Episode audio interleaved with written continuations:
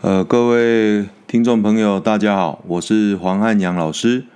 欢迎各位来到《体熊狗细沙》第一季第二集的节目。那今天想要跟各位聊一聊有关开学可怕吗？我想这个时间点即将呃进入这个开学的倒数，所以想要跟各位聊一聊这个主题，就是开学到底可不可怕？在网络上，我们常会在暑假前跟暑假即将结束的时候，就会出现很多很有趣的梗图，或者是标语，什么校门关啊，老师笑，家长哭啊，或是学生即将回校，那家长们齐声万岁等等。但身为体育老师，开学这件事可怕吗？又有什么是我们需要注意的？想要跟各位聊一聊这一个主题：开学可不可怕？到底谁该害怕？是学生呢，还是我们老师？在这边，我先不谈工作量本身，我们来谈一谈情绪这件事情。到底开学这件事情，在情绪上的感受，是学生会觉得比较害怕，还是我们老师？我想我必须要先界定这样的一个呃概念，才有办法接续谈我们这个主题想要谈论的一个呃话题。我认为学生应该会觉得开学本身是比较可怕的。那老师本身或许没有那么的直接，但是在某种程度上，应该对于开学这件事情，其实多数的老师还是抱持着一个比较谨慎、比较拘谨、比较容易焦虑的这个情绪。所以，我想聊一聊的是。那假设开学真的是一件可怕的事情，那可怕的是什么？不可怕的又有哪一些？我认为可怕的大概会有三条，这三条就是三个调整，那就是分别为作息、心境跟压力的调整。第一个调整作息的部分，我想不管是学生或者是老师，在这将近两个月的暑假期间，应该在作息上都会有一些不一样的变化。而且调整作息这件事情，对于大人而言，本身就是一件痛苦的事情，更何况是不同阶段的学生。我想国小的孩子，他在调整作息上的难度应该会更加的巨大。那国中生其实也不遑多让，所以在这个作息的调整上，我认为会是一个我们面对开学当中觉得可怕的一个很重要的调整。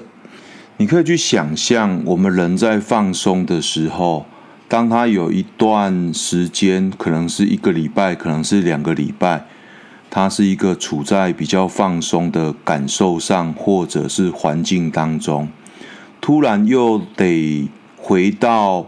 在时间上必须要早出晚归，而且学习的时间又那么的冗长，教学的时间又这么的漫长，在这样的一个心境的面对跟调整当中，我认为是一个。让师生产生焦虑很重要的一个原因，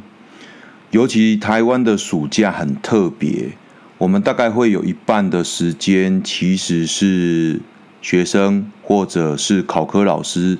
参与学校的暑期辅导，所以他的时间其实是被切断跟非常零碎的。纵使没有参与暑期辅导的学生，多数也在补习班度过他这两个月的暑假，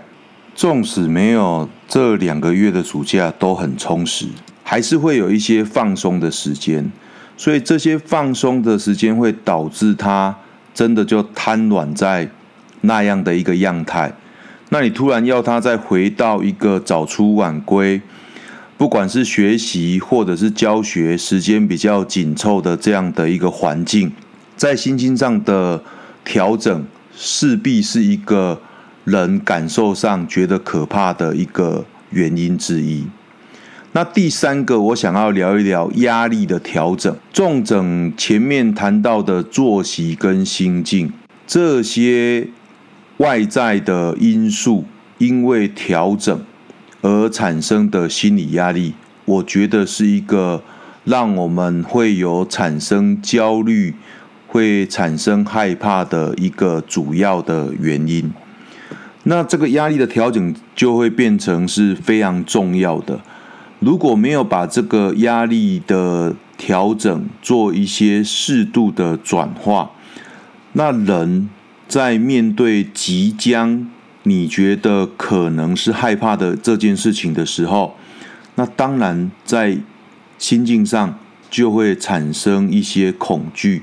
就会产生一些排斥，所以还是要适度的做一些调整，把这种可怕的感受。去做一些适时的、适度的转化。说了这么多可怕的部分，我认为开学也有一些不可怕的地方。我认为有两个东西或许可以帮助伙伴们去进行一些心境上的调整，认为开学并不是那么可怕。第一个呢，我认为是补血的作用。呃，在暑假期间，我们会看到很多伙伴利用这个期间去充电，可能是出国旅游，可能是带家人在国内进行旅游，散散心。那我相信，在出游跟出国这件事情，钱一定花了不少，所以在这个开学之后。就将暑假所花费的这些这个经济的部分，那利用开学之后再把它补回来，所以我认为它有一点点补血的效果。那第二个就是，呃，既然已经放电了，放完电之后，也有一些老师其实是利用暑假期间去进行增能跟精进的，好不容易充饱电了。那当然就需要回到学校来做课程实践的放电，试看看在这个暑假精进所学的有没有实质上的帮助，回到教学现场有没有提升一些学习效能。所以我认为来放放电，让自己在暑假期间所充电的，可以做一些适度的实证，其实也不错。毕竟在暑假期间，我们的教学样态或者是呃学习样态本来就会跟学期间会有一些落差，所以我认为它是一个可以让伙伴们进行补血跟放电一个很重要的时间。那开学之后，体育课要注意的有哪些？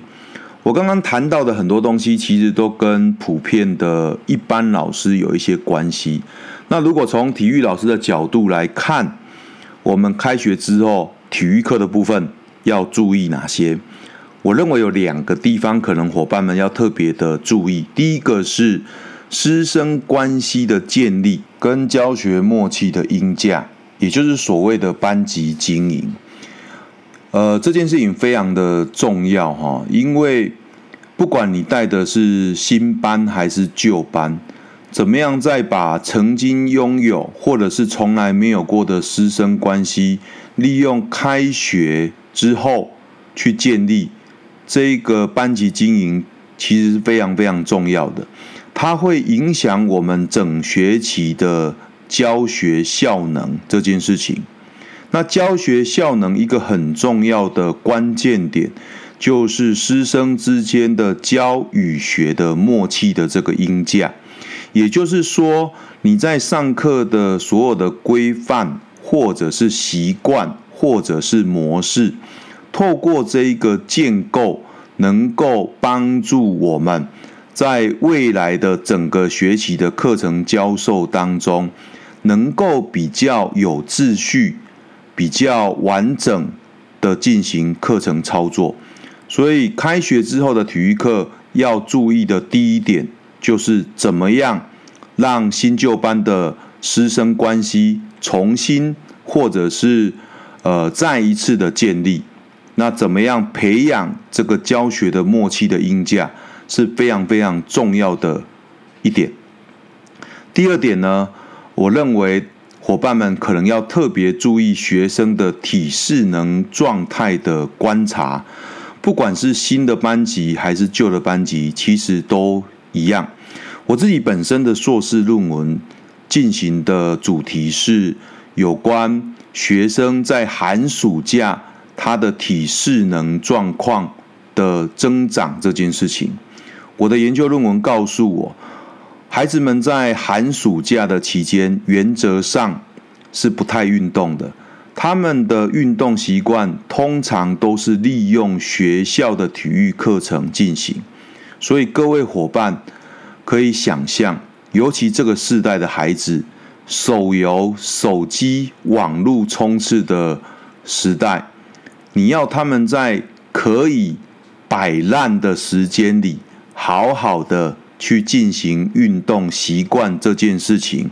其实是有一点困难的。我们当然期待他可以利用这个时间，